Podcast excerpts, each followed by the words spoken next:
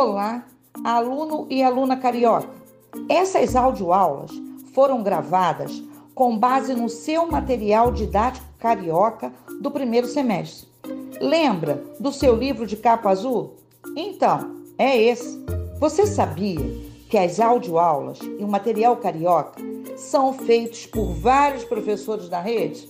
Escute até o final, você não vai se arrepender, vai ser muito legal. Se você tiver dúvidas, é só escutar novamente. Agora, se você fez uma atividade muito, muito interessante, mande para o nosso e-mail, compartilhe conosco materialcarioca@rioeduca.net. Seu trabalho poderá ser publicado e compartilhado nos materiais cariocas das próximas semanas. Toda semana você vai encontrar uma aula nova. Vamos lá, embarque nessa!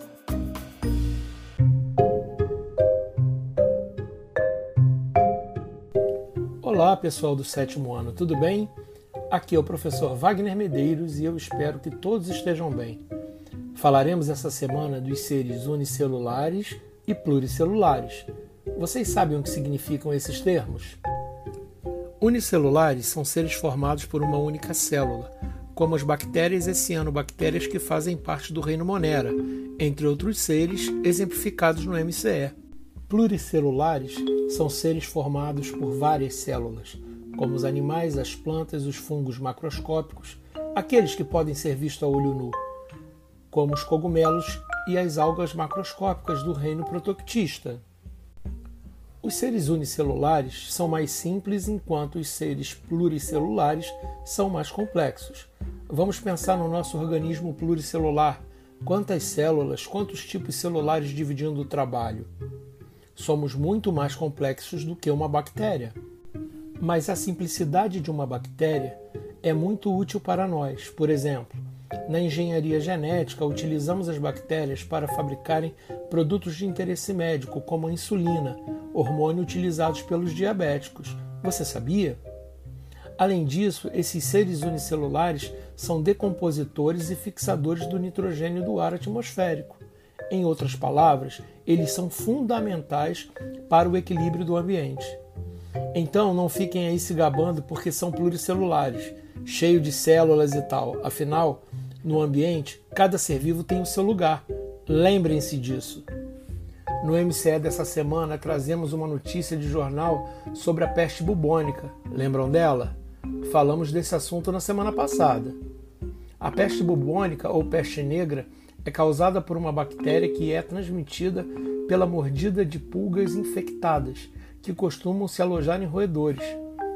Nessa reportagem aparecem os nomes de vários seres vivos e o nosso primeiro desafio para vocês é classificá-los como unicelulares ou pluricelulares. Vamos lá, eu sei que vocês conseguem. Ainda trazemos duas reportagens sobre algas.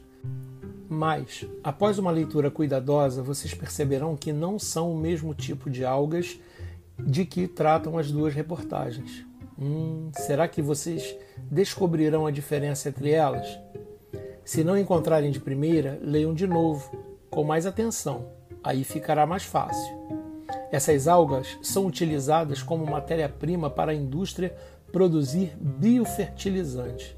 Vocês sabem o que é isso? Biofertilizantes são substâncias que contêm organismos vivos e promovem o crescimento das plantas. Os biofertilizantes são uma alternativa ao uso de fertilizantes químicos que podem trazer problemas à saúde e ao ambiente. Mas as algas não são utilizadas apenas para a produção de biofertilizantes, não. Tem outras aplicações, até como ração animal. Ficaram curiosos? Então deem uma boa estudada no material complementar dessa semana, façam os exercícios e a gente se encontra na próxima semana. Tchau, tchau!